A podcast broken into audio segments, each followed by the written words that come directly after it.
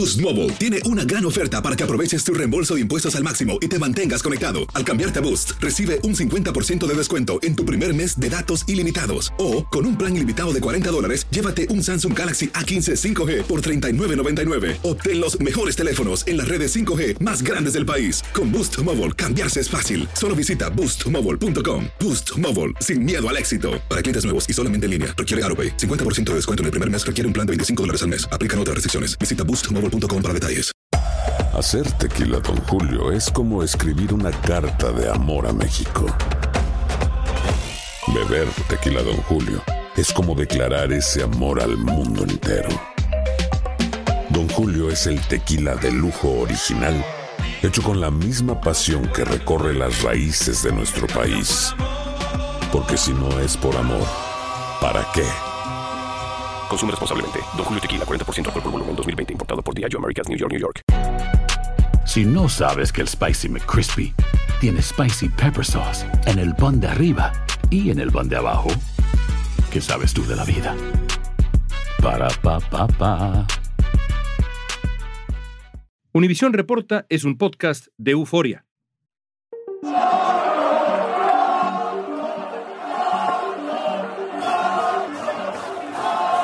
Yo no veo en ninguna otra profesión o en ningún otro deporte. En el baloncesto pasa menos, o en, el tenis no pasa, todo el mundo en silencio que va a sacar el tenista. O cuando juega, juegan a golf, ¿no? Shh, ¿no? Que se va a concentrar, ¿no? Pues ¿qué pasa en el fútbol? Los estadios de fútbol son una suerte de territorio donde todo es válido, desde gritos homofóbicos hasta insultos racistas. Vinicius Jr. publicó en sus redes sociales algunos videos de estos incidentes, de cosas que él vivió y una advertencia, todo difícil de escuchar. me sumo a todas las voces que a, a la gente de mi gremio, a los futbolistas centrales que he escuchado, pues que, que tiene que parar esto, tiene que parar. El lunes, la Comisión Antiviolencia de España propuso multas elevadas a los responsables de colgar de un puente un muñeco del futbolista Vinicius Jr., que incluía un mensaje de odio. Y el debate sobre los insultos continúa. Yo creo que tan culpable es el que lo grita como el que lo permite al- alrededor.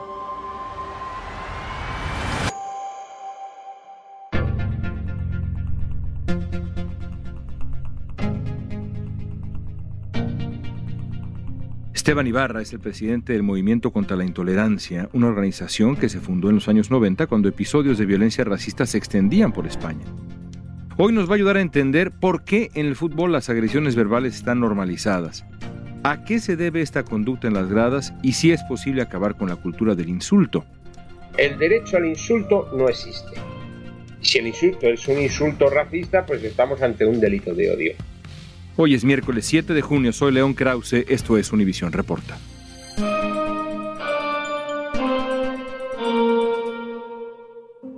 Los insultos desde las gradas forman parte de la tradición futbolística, pero el 21 de mayo parece que se cruzó el límite de lo permitido en España cuando durante un partido entre el Real Madrid y el Valencia, Vinicius Jr. enfrentó a un hincha por decirle insultos racistas y fue expulsado del encuentro.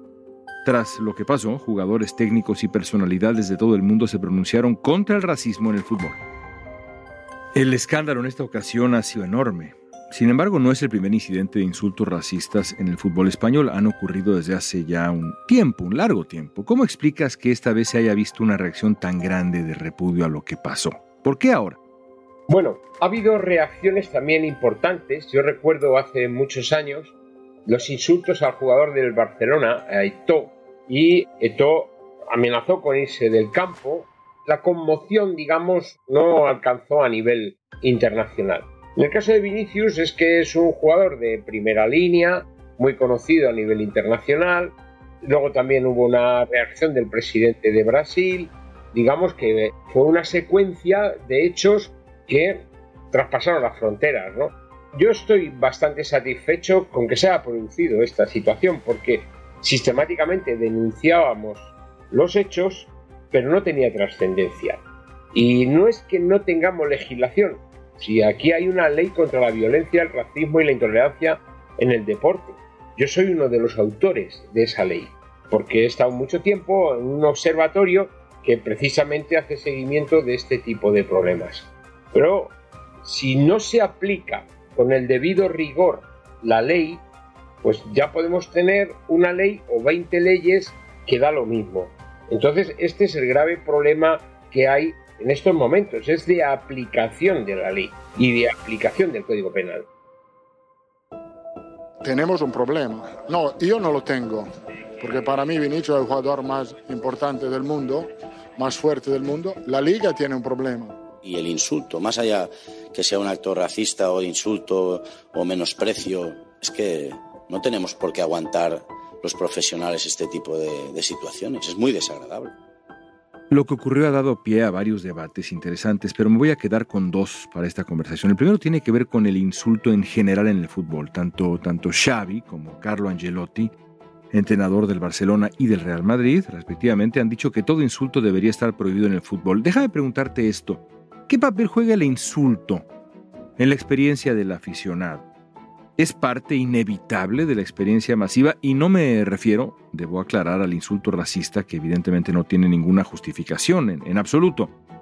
Pero el insulto en general, pensando en la psicología de masas, ¿qué opinas sobre ese debate que abren Ancelotti y Xavi? ¿Tiene algún lugar el insulto? Bueno, yo he estado en ese debate y lo he dicho claramente. El derecho al insulto no existe. Esto hay que tenerlo claro. El derecho al insulto no existe. Si el insulto es un insulto racista, pues estamos ante un delito de odio. Por lo tanto, hay que educar al aficionado. El problema que hemos tenido es que la masa, en el anonimato y con permisividad, pues entonces, si no tiene ninguna consecuencia, pues la gente insulta. A veces son insultos racistas, pero otras veces son homófobos. Les insultan por la condición de orientación sexual o les insultan pues acordándose de su familia, ¿no? Entonces, esto, tanto los medios de comunicación como los propios clubs deben de advertir por la megafonía que no se debe de insultar, que el derecho al insulto no existe y que el insulto además está sancionado por la ley. En España, como en todos los estadios de máximo nivel, pues hay cámaras y ahora mismo si una persona insulta puede ser grabada y puede ser llevada al comité sancionador que hay al respecto. Entonces lo que hay que hacer es aplicarlo y en cuanto empiecen a salir las multas, pues la gente, por un lado se educa, pero por otro lado se ponen límites. Entonces, si saben que les va a costar 2.000 euros el insulto, pues no van a insultar. El problema es un problema de corrección, es que hay que corregir. Entonces, por un lado hay que educar y los medios de comunicación muchas veces crean un clima de intolerancia que es muy peligroso. Entonces, los medios de comunicación, los periodistas deportivos tienen que hacer un esfuerzo, bueno, no un esfuerzo, sino simplemente comportarse con la debida educación cívica. España no es racista. ¿Sabe lo que es racista? Es la Liga Española. La Liga Española es racista. No pasa nada, habitualmente no pasa nada, porque ha pasado muchas veces en otros estadios y que ha pasado nada. Aunque Vinicius Jr. ya había denunciado insultos racistas, no fue hasta este incidente que el fútbol y el sistema judicial en España empezaron a actuar con contundencia. Según la agencia EFE, el juzgado a cargo del caso de los insultos lo investiga como un posible delito de odio y el 27 de junio Vinicius dará su testimonio. ¿No hay algo de utópico en imaginar un estadio de fútbol sin insultos? Insisto, no me refiero a insultos racistas, me refiero a los insultos al árbitro, al jugador, al equipo rival, al eh, técnico, todo esto que es parte, pues sí, de la experiencia y del desfogue de 100.000 almas metidas en un estadio de fútbol. ¿No hay algo de utópico en aspirar a eliminar el insulto? Bueno, a lo mejor es difícil de eliminar totalmente, pero yo no veo mucha diferencia entre 20.000 almas y 100.000. Es decir, si entre 20.000 se ha eliminado, ¿por qué no en 50.000? Entonces es cuestión de tradición de comportamiento y eso hay que corregirlo. Y eso empieza incluso por las categorías inferiores. Los niños, en los infantiles, en los juveniles, etc. Bueno, pues los árbitros cuando se insultan en otros deportes aplican correctivos sancionadores. Pues aquí tendría que suceder lo mismo. Es decir, si nos empeñamos en corregir este tipo de conductas, porque no sucede en todas las canchas de fútbol de todos los países, hay países en Europa donde el insulto no se está produciendo y hay otros, por ejemplo, los más mediterráneos, Grecia, Italia, España, dicen es que tienen la sangre más caliente. Bueno, o a lo mejor lo que tienen es peor educación cívica. ¿Eh? Así que convendría hacer ese esfuerzo y no darse por derrotados antes de hacer el esfuerzo. Esa es la opinión que yo generalmente vierto.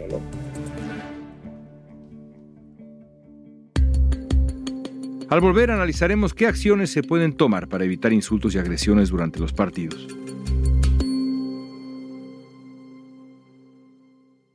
Boost Mobile tiene una gran oferta para que aproveches tu reembolso de impuestos al máximo y te mantengas conectado. Al cambiarte a Boost, recibe un 50% de descuento en tu primer mes de datos ilimitados. O, con un plan ilimitado de 40 dólares, llévate un Samsung Galaxy A15 5G por $39.99. Obtén los mejores teléfonos en las redes 5G más grandes del país. Con Boost Mobile, cambiarse es fácil. Solo visita boostmobile.com. Boost Mobile, sin miedo al éxito. Para clientes nuevos y solamente en línea, requiere AroPay. 50% de descuento en el primer mes requiere un plan de 25 dólares al mes. Aplican otras restricciones. Visita boostmobile.com para detalles.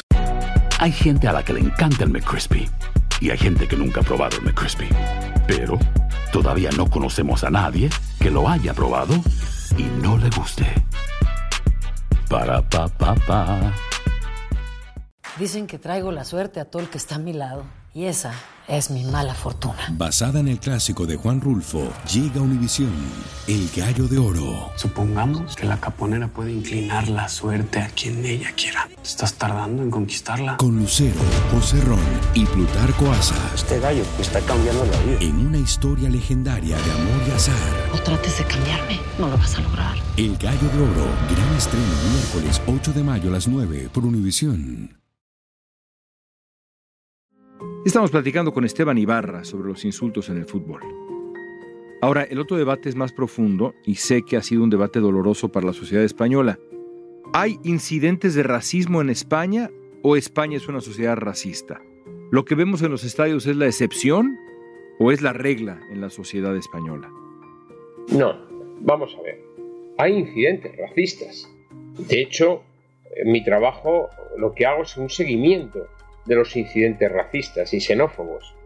Y de todos los incidentes que hay, que se califican hoy en día en delitos de odio, oficialmente incluso el Ministerio del Interior reconoce, no muchos, pero porque nosotros lo multiplicamos por cuatro, pero el Ministerio del Interior habla de 1800, de los cuales 500 son de racismo y xenofobia. ¿Son muchos o son pocos? Bueno, estamos hablando de un país de 48 millones de personas Depende de cómo se compare y depende de la cantidad de denuncias que se hagan. A mí me sobran todos. Ahora bien, calificar a un país entero de país racista, eso es falso porque tanto España como Portugal como Irlanda son los que en todas las encuestas de la Unión Europea dan los mayores niveles de tolerancia, de convivencia y demás, ¿no? Aunque solo sea por la práctica turística. Es decir, es que la gente no puede ser muy, muy estúpida con las personas que son extranjeras o tienen algún elemento diferencial, pues porque en España se duplica la población solo de turismo. Pero hay que ser objetivo y hay que ser justos. Entonces, en el fútbol hay un grupo que no se radica, que son los grupos ultras. Entonces, los grupos ultras tienden a infectar al conjunto de la afición. Y en un contexto como puede ser un partido de fútbol, de mucha emoción, de final de liga, etcétera, pues hay mucho aficionado que se deja arrastrar con los insultos, con los gestos, en fin, y con la demonización, a lo mejor de un jugador al que pretenden también desestabilizar. Y ese es el caso de Vinicius. Yo creo que todo el mundo del fútbol en general, ahora obviamente el foco está sobre España, pero el mundo del fútbol en general es de abuso constante. Hay que educar a la gente. Que decir, basta ya, basta. Me parece muy bien, a parar el partido nos vamos para casa. Xavi Hernández, el técnico de Barcelona, decía en un video en una conferencia de prensa en los días posteriores que si hay un insulto, no se juega más. De nuevo, él no se refería nada más a los insultos racistas, sino a los insultos en general.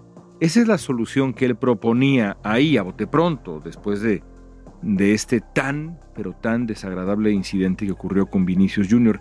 ¿Qué acciones o sanciones harían una diferencia? ¿Tú estarías de acuerdo con algo como lo que sugiere Xavi? Es decir, hay insultos y se para el juego, se acaba el partido, punto y se acabó. Vamos a ver, hay un protocolo que hay que aplicar.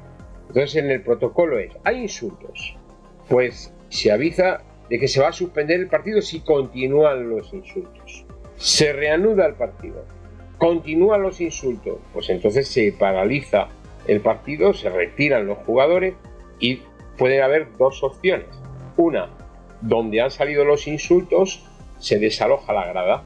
Dos, se paraliza el partido y se suspende totalmente el partido. Es decir, que hay que ver la gravedad del asunto para aplicar las medidas. Pero todas esas medidas, incluso la que propone Xavi, están contempladas en la ley. Más luego la sanción directa a los protagonistas de esa agresión. Sanción directa, sanción económica, sanción al club por no haber adoptado las medidas cautelares adecuadas. Por ejemplo, ahora mismo la sanción que le han planteado al Valencia es que eh, durante tres partidos esa grada va a estar vacía. Yo sé que eso a, los ultras que han protagonizado estos gritos les duele mucho, porque no van a poder continuar, sobre todo los tres partidos, estos finales de la liga y principio de la, de la otra, ¿no? Bueno, en principio fueron cinco, recurrieron, se quedó en tres.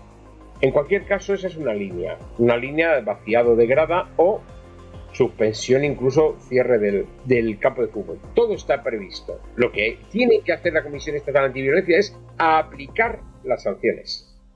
Tenemos también los protocolos de la Liga MX sin ir más lejos o con selección mexicana, con el grito homofóbico, como podemos ver, no ha servido para absolutamente nada. En el momento que surja algún grito racista, homófobo, de cualquier índole, clasista o lo que fuere, un insulto, esto, parar, parar e irnos. Yo creo que es es la única manera que, todos entenderíamos la gravedad del asunto. En varias oportunidades, la FIFA ha sancionado a la selección mexicana por los gritos homofóbicos de sus aficionados contra sus rivales. Aquí en, en, México sucede que el comprar un boleto para entrar a un estadio nos da la capacidad o la libertad de poder hacer lo que queramos. La violencia en el fútbol mexicano está arraigada desde las ligas infantiles, como ocurrió recientemente en Veracruz, donde los padres de los jugadores insultaron y agredieron físicamente a un árbitro colombiano durante un partido los mismos papás eh, abusando a los árbitros, gritando a los árbitros eh, eh, cuando no están de acuerdo con algunas decisiones. son situaciones que en otros deportes o que en la vida cotidiana quizás no nos encontraríamos y no permitiríamos. Por último, déjame preguntarte sobre las soluciones no inmediatas, las soluciones digamos más amplias. Sugerías hablar de educación. ¿Cómo se soluciona este asunto? En México, por ejemplo, hemos enfrentado el problema de este grito homofóbico que se dirige al portero rival, el asunto llegó a tal grado que incluso se consideró marginar a México de competencias de gran relevancia internacional. En fin, no es nuevo ni para México, ni para España, ni en Inglaterra, ni en otras partes del mundo es nuevo. Es un problema serio. Más allá de las sanciones inmediatas y los castigos inmediatos y demás, ¿cuál es la solución? ¿Va más allá del fútbol? ¿Estamos hablando de, de educación? Sí, sí, sin duda alguna. Antes lo comentaba. Es decir, tiene que haber una educación cívica, de respeto, de tolerancia, de convivencia, de concordia, de derechos humanos. Todo esto se tiene que educar en la escuela, en los medios de comunicación. Los dirigentes políticos tienen que dar ejemplo. En fin, se tiene que crear un clima donde se vea mal este tipo de comportamientos. Pero pese a todo, siempre habrá gente que haga este tipo de comportamientos y es donde hay que aplicar las sanciones. Pero yo creo que además se debe de priorizar la educación dentro del deporte. Yo esto lo he insistido mucho en las escuelas de entrenadores, porque los entrenadores tenemos mucha influencia en los jugadores, en el mundo del deporte. Al final, pues eres casi no solo un entrenador, sino que un amigo, un padre, un fin, juegas un rol importante. Entonces hay que preparar a los entrenadores para que construyan ciudadanía, no simplemente para que enseñen tácticas, sino para que construyan ciudadanía, buenos comportamientos y demás. Y yo creo que esto las federaciones tienen un grandísimo déficit. Y luego también hay que decirle a los periodistas que no narren, no tengan relatos deportivos que sean casi batallas, sean belicistas, porque es que muchas veces cuentan las cosas. Eh, yo recuerdo de un comentario que me hacía Valdano eh, cuando estábamos en una radio debatiendo estas cosas. Él decía, dice, bueno, pues es que no te imaginas lo que es en Argentina ver en el luminoso Boca 2, River 1. Y no era 2-1 por los goles, sino dos muertos y un muerto en, cada equipo. Hay que construir un clima de tolerancia, de respeto, favorecer la comunicación y el diálogo, y luego cada uno sus colores. Pues muy bien, cada uno sus colores, pero hay que respetar al prójimo. Ese es un perfecto broche de oro el que has puesto ahí. Perfecto. Sierra Esteban, gracias por esta conversión tan interesante. Muchas gracias. Muchas gracias a vosotros. Un reportaje de la BBC alertó que el problema del racismo en el fútbol y en el deporte va más allá de la cancha. En los últimos días, los líderes políticos de extrema derecha han alimentado una suerte de caldo de cultivo ideológico con discursos de odio e intolerancia hacia los extranjeros, los inmigrantes o quienes tienen un color de piel diferente. Este tipo de mensajes abre la puerta a ataques como lo sucedido recientemente en el fútbol.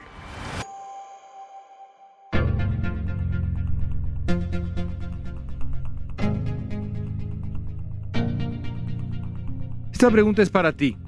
¿Cómo erradicar los insultos racistas o los insultos, punto, en el fútbol? Usa la etiqueta Univisión Reporta en redes sociales, danos tu opinión en Facebook, Instagram, Twitter o en TikTok. Escuchaste Univisión Reporta. Si te gustó este episodio, síguenos y compártelo con otros. En la producción ejecutiva, Olivia Liendo.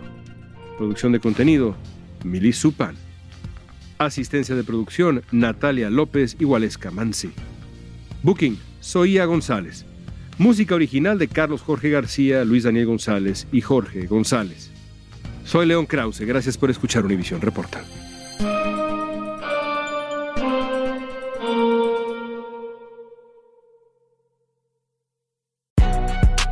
Si no sabes que el Spicy McCrispy tiene Spicy Pepper Sauce en el pan de arriba y en el pan de abajo, ¿qué sabes tú de la vida?